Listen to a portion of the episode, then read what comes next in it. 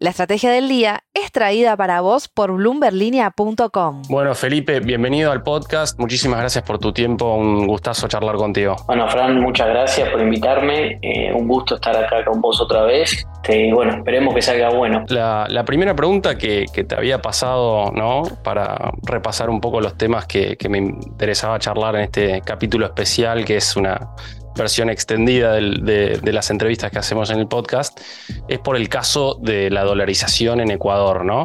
Te compartí una nota de, Juan Pablo Álvarez, periodista de, Bloomberg Línea, donde él consulta a dos economistas ecuatorianos sobre los pros y los contras de dolarizar, ¿no? Eh, hubo varios puntos interesantes en esa nota, pero centralmente me llamó la atención a mí los paralelos que se pueden trazar entre la experiencia ecuatoriana de predolarización, de, de, crisis, digamos, previa a ese proceso, y lo que está pasando acá hoy, ¿no? Una inflación del 100%, muchos sectores de la economía que ya están dolarizados de facto y, otros puntos. Contame un poco eh, qué conclusiones sacaste vos al leer esa nota. Bueno, la verdad que una nota muy interesante. Eh, no es que quiera salir de punta, pero lo que noté de, esta nota, valga la, redundancia, es que hace mucho énfasis en el hecho de que la dolarización no es eh, la única reforma, digamos que sin otro tipo de reformas, reformas estructurales, equilibrio fiscal, reforma laboral, eh, la dolarización no es suficiente digamos, que es un punto que los que estamos a favor de dolarizar y mismo los que tienen programa de dolarización lo recalcan todo el tiempo. No es que se dice eh, con la dolarización el país este, va a crecer a tasas chinas 20 años seguidos. de ninguna manera, eh, de hecho se hace mucho énfasis en que esto tiene que estar acompañado de otras reformas y lo que noté en esta, eh, en esta entrevista es que, bueno, que los autores hacían como debido probablemente a desafíos que, no han podido eh, completar, eh, los autores, los entrevistados, perdón, eh, hacían mucho énfasis en eso. me parece un punto importante, hay que resaltarlo, yo lo digo siempre, la organización no es el único camino, pero a mí más que, el hecho de decir, bueno, hay que hacer otro tipo de reformas, yo lo veo del otro lado. ¿Qué hubiese ocurrido, por ejemplo, mencionan el caso del populismo económico con Correa? ¿Qué hubiese ocurrido con un presidente chavista como Correa sin dolarización? Digamos, ¿cómo hubiese impactado eso en los salarios de la gente? Porque como bien dicen los, los entrevistados, eh, pudieron mantener eh, su poder adquisitivo alrededor de estos años. Otro punto que hacen ellos eh, énfasis es en el, en el hecho de que de los problemas de competitividad, del alto costo laboral, de la dolarización eh, y eh, la inflexibilidad a atender a, a shock exógenos. Bueno, en la anterior entrevista yo te lo dije, pero ahora te lo, te lo vuelvo a repetir. Si creemos que esos problemas se solucionen, yo no, o por lo menos yo no creo que esos problemas se solucionen digamos, licuando los salarios de la, y ahorros de la gente mediante una evaluación. Si de evaluar fuese una solución, nosotros seríamos el país más desarrollado del mundo porque nos cansamos de evaluar sistemáticamente. Entonces, me parece que esos son problemas que hay que atender, pero que las soluciones están por otro lado. No sé si con esto te contesté más o menos este, no, bueno, el, gran escollo entonces es eh, de, la dolarización, pero bueno, de cualquier programa económico es la indisciplina fiscal, ¿no? O sea, ¿qué de, la propuesta de, las que estamos viendo de, Ocampo, de, Romano en las últimas semanas, meses, em, resuelve ese problema, ¿no? O sea, hay, hay algo en el programa de dolarización que puede restringir a, la clase política para que mantenga esa disciplina fiscal? Bueno, eh, es otro gran punto que, o es el gran punto en realidad que se destaca en la nota, en la nota esta que le hacen a los economistas ecuatorianos. Yo creo que hay un cierto consenso con respecto a que, hay, eh, que el país debe ir hacia un, un déficit fiscal, o un equilibrio fiscal, perdón, eh, es un punto central, digamos, la Argentina, los problemas de la Argentina son debido a su déficit fiscal. Eh, si lo vamos a poder solucionar o no, bueno, depende del trabajo, digamos, de, de todos nosotros, de que indiquemos de que el camino es ir hacia un país eh, que no gaste más de lo que le ingresa, pero me parece que, eh, que, hay que trabajar en, reducir el déficit fiscal, por supuesto tiene que ser una de, las medidas centrales del próximo gobierno, pero me parece que eso no resuelve del todo la demanda, eh, la demanda de dinero, la demanda por el peso y los problemas de, los problemas monetarios que podrías tener al inicio de un próximo gobierno.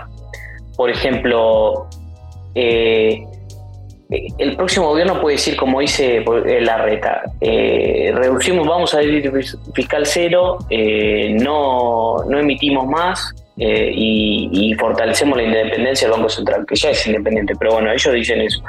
Está bien, esto todo en un contexto de pasivos remunerados que representan 13 puntos del PBI, eh, se emite 20% de la base monetaria eh, todos los meses para pagar los intereses y una inflación que probablemente, que probablemente termine por encima del 150% o alrededor del de, en torno al 150%. Digamos, plantear un ajuste de esa magnitud sin una estabilidad, digamos, eh, sin una estabilidad de precios para que la gente te pueda tolerar ese ajuste, me parece que, eh, que, es una medida muy reversible, digamos, y en el corto plazo. Y ese es el problema de la Argentina, porque no es que no hay que ir a un equilibrio fiscal. El tema es que como no, no tiene un impacto en el corto plazo, que la gente pueda después seguir apoyando este tipo de medidas más pro mercado, se revierte y, las consecuencias son peores porque se le echa se le echa la culpa tal vez a la búsqueda del, equilibrio fiscal. Digamos, las medidas que tiene que planear el próximo gobierno son medidas no para el estadista, si es que es del presidente que, que está a cargo en ese momento, sino para los malos, entre comillas, que van a venir después para que después no, intentar hacer medidas que después no te puedan revertir fácilmente. Digamos, si, si uno cree, eso me parece, cuando dicen que la dolarización es magia, yo creo que el pensamiento mágico es decir, voy a hacer reforma laboral, reforma previsional, eh, ajuste del déficit fiscal, todo esto en un desequilibrio monetario total y que la gente, digamos, que no va a haber conmoción social y que, que vas a poder llevar a cabo esas medidas y que se van a poder sostener en el tiempo. Eso me parece mucho más mágico que una dolarización que plantee una estabilidad de precios para luego implementar o en, el, en la misma eh, transición implementar la reforma de, de la reforma de fondo que tanto necesita en el país. Eh, otra crítica, que es un tema que tocamos la última vez que, charlamos o que te invité al podcast, es la cuestión de sostener tasas altas de crecimiento económico como lo necesitan los países en vías de desarrollo. ¿Es posible que una economía dolarizada que esté de cierta manera atada al ciclo estadounidense, que crezca esas tasas eh, altas? Bueno, eh, ese es, un gran punto, digamos, acá hay que, hay que decir la verdad, eh, un país para crecer, digamos, necesita inversión y para eso se necesita ahorro. La dolarización, eh, como pasó en el, en el, caso de Ecuador, que lo, lo, explican bien en esta nota, trajo, recuperó el ahorro, el ahorro, el crédito y la inversión hasta cierto punto en el país. Digamos, eso probablemente en el corto plazo en Argentina, después de dolarizar, eh, se recupere, porque te imaginas que hoy, los mismos empresarios que hoy este, transitan esta, esta situación económica y de alguna manera planifican sus inversiones con una estabilidad de precios, este, van a poder proyectar mucho mejor. Eh, y también eh, tenés que tener en cuenta que la gente que no va a haber licuado constantemente sus ahorros probablemente esté más incentivada también a volcarse eh, al, sistema financiero sus ahorros o a invertir en ciertas empresas. Eh, probablemente eso sea cierto y te dé en los primeros años un crecimiento muy elevado apoyado por esto. Ahora, no es que vas a crecer 30 años seguidos al 10% anual porque dolarizaste. Digamos, la, dolarización no resuelve todos los problemas, como lo dije anteriormente. O necesitas una estructura eh, tributaria, impositiva, que sea viable, digamos, que las empresas puedan desarrollarse así, así claramente en Argentina hoy no lo es, o por lo menos en este contexto de inflación e impuestos no lo es, porque por algo hay tanto empleo en negro.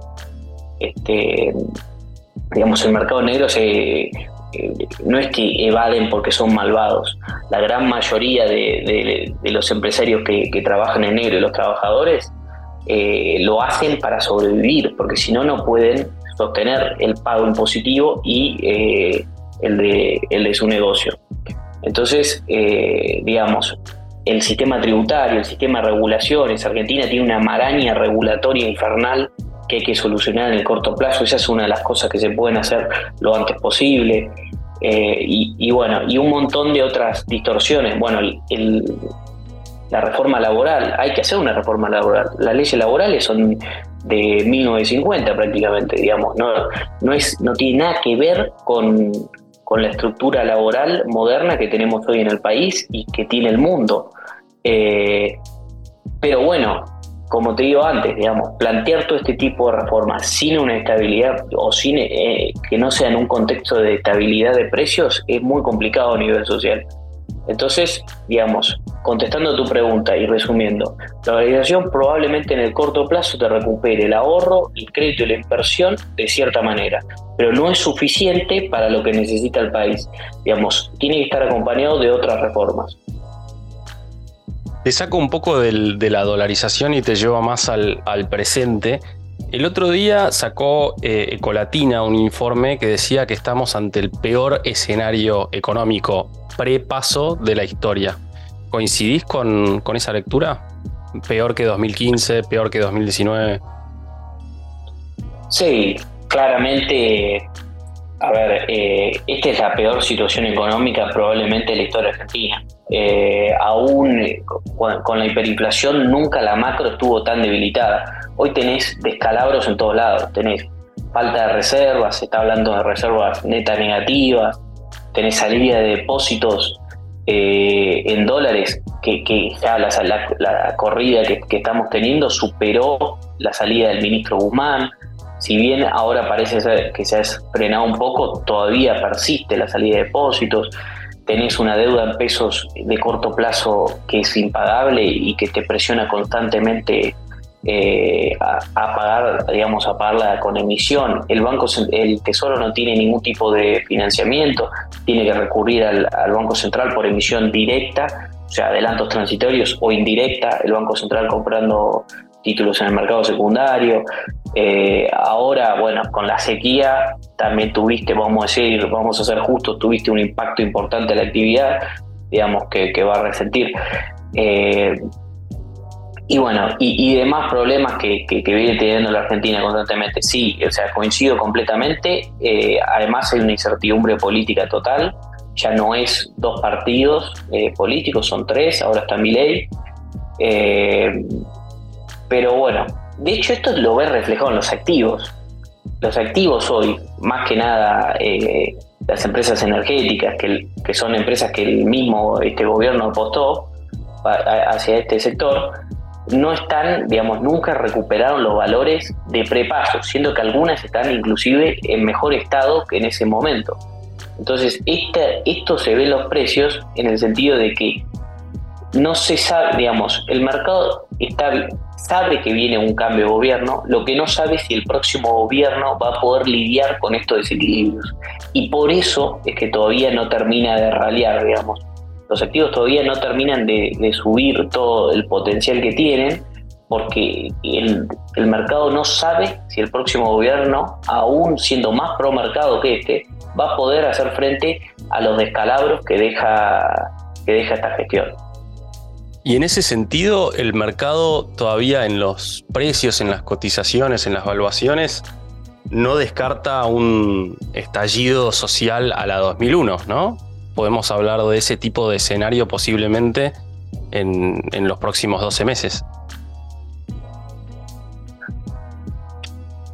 Es difícil decirlo. En el 2001 ocurrió muchas cosas. Eh, ¿Sabes por qué te lo digo, eh, Felipe? Porque me dijiste que veías el peor escenario económico en la historia de la Argentina, pero no tuvimos ese estallido social del 2001. Em, el tema del, digamos, yo tampoco soy un experto en esto, pero me parece que el 2001 también corrió en algunas cuestiones políticas y sociales que estuvieron incentivadas por ciertos sectores. Yo me refiero puntualmente a que el, el, estado de la macro es claramente el peor de la historia. Después, vos viste cómo es, hay cuestiones políticas y sociales que tienen otra, otros condimentos que las hacen, los hacen salir a la luz, digamos. Yo no sé si, si realmente vamos a ir por ahí. Lo que sí sé es que claramente la inestabilidad va a ser la norma en los próximos probablemente 12 meses, como decís, o por lo menos los próximos 6 meses vamos a tener una inestabilidad total. Eh, suba del tipo de cambio paralelo o corridas vamos a seguir teniendo. Eh, probablemente la inflación siga con, con, un, sigue siendo alta y, creciente, lo cual es terrible porque los salarios nunca pueden hacer el catch up.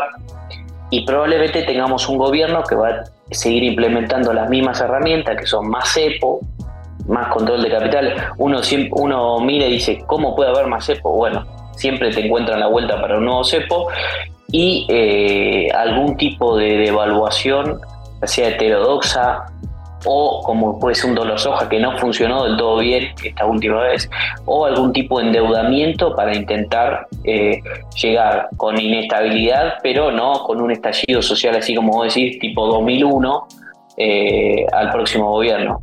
Ahora, la certeza de si, si vamos a tener un evento así, yo creo que es imposible, es imposible.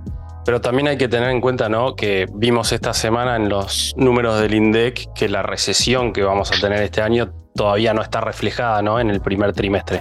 Entonces toda la cuestión social, bueno, de la macro en general, recién se va a empezar a, percibir en la calle, si querés, a partir de este trimestre, ¿no? Que empieza a reflejarse más el impacto de la sequía.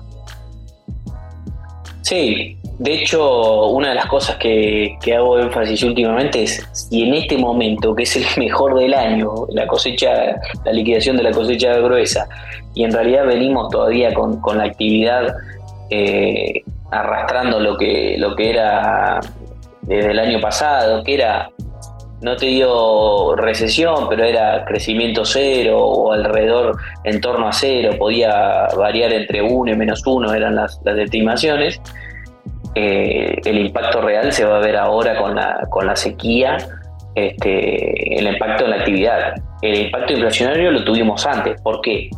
Porque se adelantó de alguna manera la dolarización de carteras eh, de los activos, de los inversores, y porque tuviste el impacto inflacionario de, digamos, del dólar soja, que implicó un aumento de la emisión, y esto sumado que básicamente que el, Tesoro no puede hacer rollover de su propia deuda, eh, tuviste, empezaste a, tuvir, eh, empezaste a tener estos eventos, eh, o tal vez el propio mercado, digamos, anticipando esta situación, ¿no? También es una probabilidad. La, situación de la sequía. Yo creo que hasta hace dos meses teníamos un dólar tranquilo en torno a los 400 pesos por debajo y, de repente, bueno, como siempre sucede, empezaron a picar en punta los activos financieros y ahí te, empezaron a desequilibrar las variables. No recordemos que hasta hace muy poco Massa anunció una recompra de títulos eh, soberanos en dólares.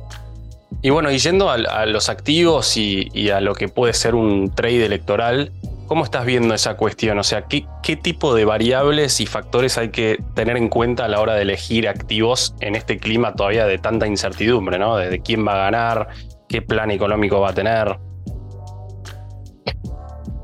Bueno, con respecto a este punto, un poco se, se ha tocado digamos, está el tema de la incertidumbre eh, de si el próximo gobierno va a poder o no lograr este, eh, solucionar estos desequilibrios que le deja, estos descalabros que le deja este gobierno.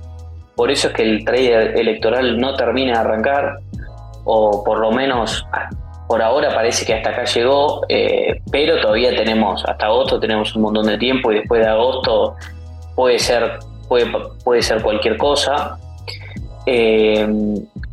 Lo que, lo que digo siempre, digamos, es sorprendente que inclusive un gobierno kirchnerista haya apostado por un sector, digamos, eh, como es el energético, lo cual te muestra una política de Estado de alguna manera. Y yo creo que este fueron, este es el, gran sector ganador y de hecho lo fue, lo fue porque si trazamos una línea 2021 acá, tenemos este, empresas que se multiplicaron por tres o por cuatro, eh, eh, empresas del sector energético, ¿no?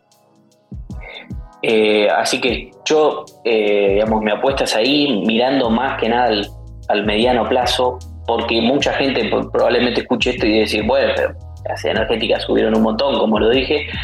Probablemente sí, de corto plazo, digamos, eso ya es una, un trade que, que hace cada uno, pero digamos, eh, viendo un poquito más allá, creo que este va a ser el, sector predominante los próximos años. Y, bueno, eh, también eh, último punto a favor de este sector es durante este gobierno se desendeudaron gran, se, desendeudaron bastante estas empresas, digamos, ahora tienen posibilidad de, endeudamiento, tienen espacio para endeudarse y, y, proyectar sus proyectos y encima tienen el apoyo estatal, digamos.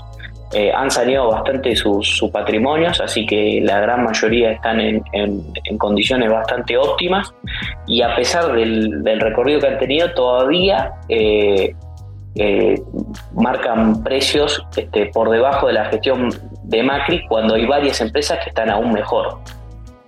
Y el sector bancario se viene hablando bastante en las últimas semanas de eh, salir por una creciente exposición ¿no? a, títulos del Tesoro y del Central. Galicia reportó ayer y estuvo bastante estable, no creció demasiado en términos de, la exposición total al sector público. Eh, también se recuperó en términos de, utilidad neta y eh, subió hoy la acción, ¿no? El ADR, estamos grabando hoy miércoles. ¿Cómo ves al, sector bancario argentino, teniendo en cuenta ¿no? que Galicia llegó a valer más de 70 dólares ¿no? en el pico con Macri y hoy está en torno a los 10 dólares? Bueno, como te puedo decir el caso de, por ejemplo, IPF, que llegó a valer casi 20 dólares con Macri y hoy vale 11, y para mí está mejor todavía que en esos momentos, Galicia no puedo decir lo mismo. Claramente, digamos, 70 dólares este, no quiero ser un pronóstico, pero digo, me cuesta volver, que, volvamos a esos niveles. Eh, es cierto que los balances, digamos, un poco te arrojan que estas empresas, estos bancos, digamos, ya demuestran en sus evaluaciones un poco, tienen un, eh, descontado eh, los problemas que van a tener, digamos, y y las cosas que pueden, las reestructuraciones, digamos, vamos a decir lo que pueden llegar a tener de la deuda que, están, que tienen del Banco Central y del Tesoro. Eh, digamos, no es un sector que a mí me guste, sinceramente nunca lo recomendé.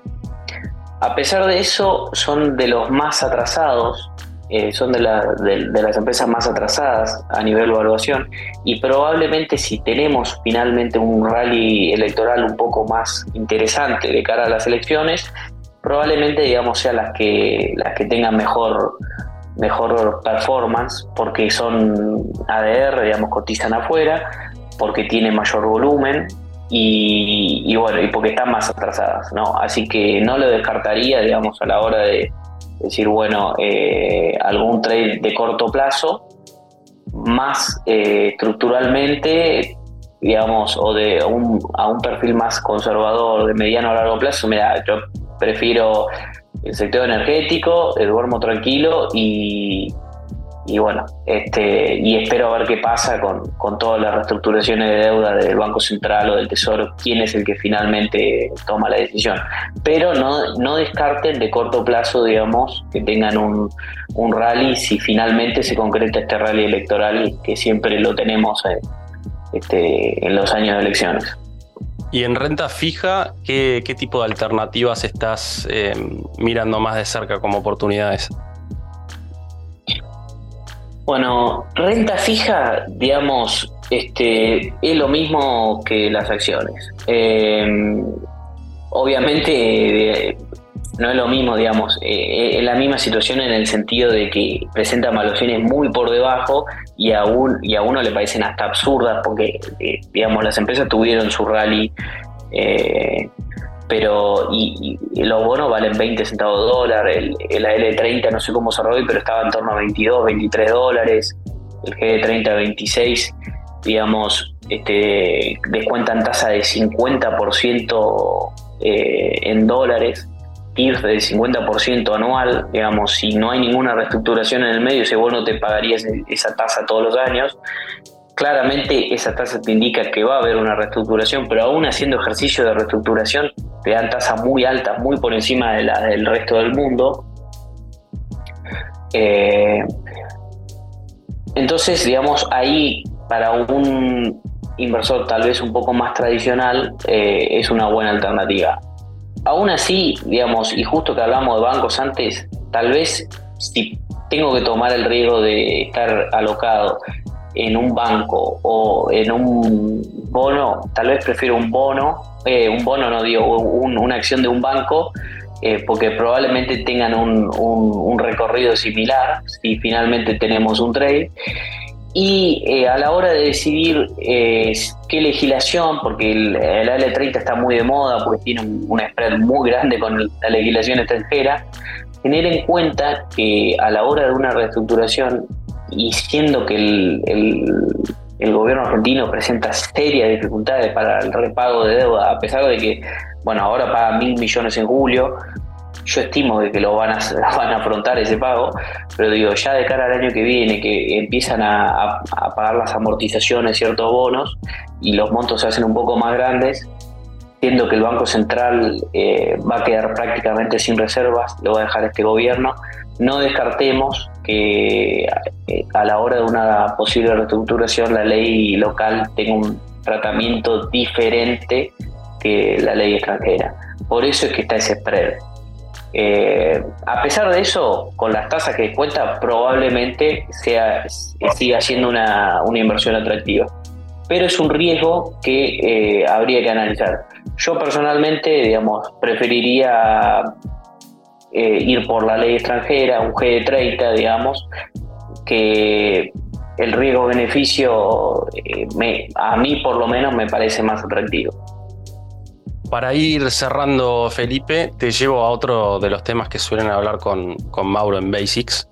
Es qué tipo de mundo le espera al próximo gobierno más allá de qué candidato termine ganando, ¿no? O sea, qué podemos esperar en, torno a, las tasas de la Fed, de los precios de los commodities que exporta la Argentina. ¿Va a ser un entorno favorable para, para impulsar las reformas que parece haber un consenso que hacen falta?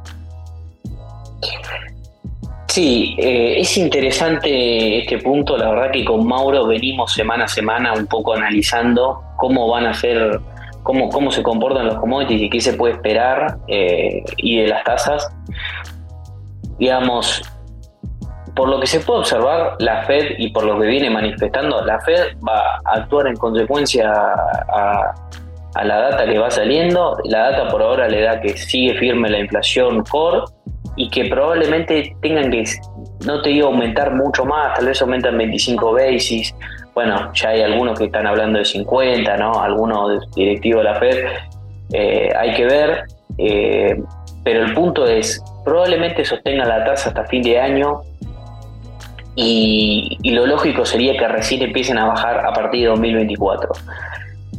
¿Eso va a ser favorable para el próximo gobierno? Sí, pero el, el quantitative tightening, digamos, lo que es el retiro de liquidez del mercado eh, de la Fed, continúa hasta 2025 y o sea, las condiciones de créditos van a seguir este, van a seguir siendo mucho menos laxas que las que fueron este, hace unos años, así que probablemente digamos no tengamos un entorno del todo favorable en, ese, en el sentido tasas y financiamiento para emergentes. A no ser que, que ocurra algún evento, como Mauro siempre dice, bueno, acá hay un evento que necesita romper mercado. Bueno, a mí no me queda claro, yo creo que más o menos la Fed va hacia ese, hacia ese soft landing, pero eh, es una posibilidad que no hay que descartar. Eh, entonces, a nivel crédito y tasa, lo veo que va a ser favorable, pero todavía complicado. A nivel precio de los commodities, lo que se está observando es que probablemente eh, con el super niño eh, el año que viene tengamos una super cosecha en todo lado, digamos. Ya la tuvimos este año en, en Brasil y Estados Unidos, una buena cosecha en una super cosecha, pero probablemente el año que viene ya nos recuperemos nosotros.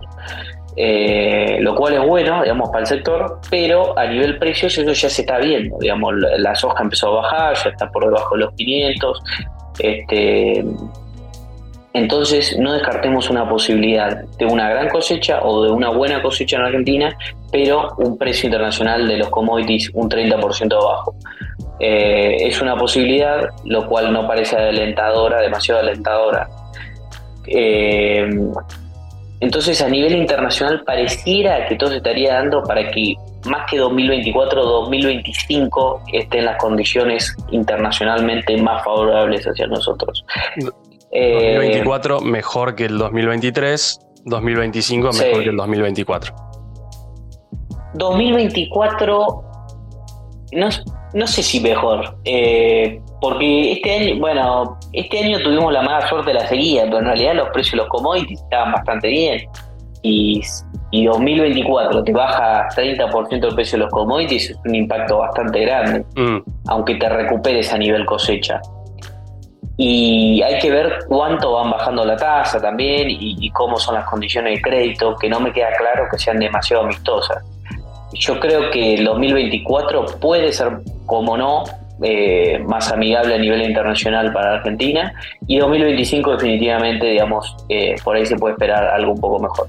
De todos modos, igual la Argentina enfrenta eh, unas dificultades macroeconómicas internas que son las más importantes y que para llevar a cabo las reformas pesan mucho más que un entorno favorable que el entorno ayuda, pero acá, digamos, el gran peso que tiene eh, la economía eh, son este, sus propios eh, fragilidades internas. Felipe, muchísimas gracias por tu tiempo. les recomiendo a todos que vayan y se suscriban a, Basics, que lo pueden escuchar en Spotify y también en, en vivo por Radio Madero, ¿no? Sí, por Madero Radio en vivo en YouTube. Muchas gracias, Fran, por, por tenerme acá y bueno, esperemos que se repita. Sin duda, sin duda. Un abrazo feliz. Muchas gracias. Abrazo, Fran.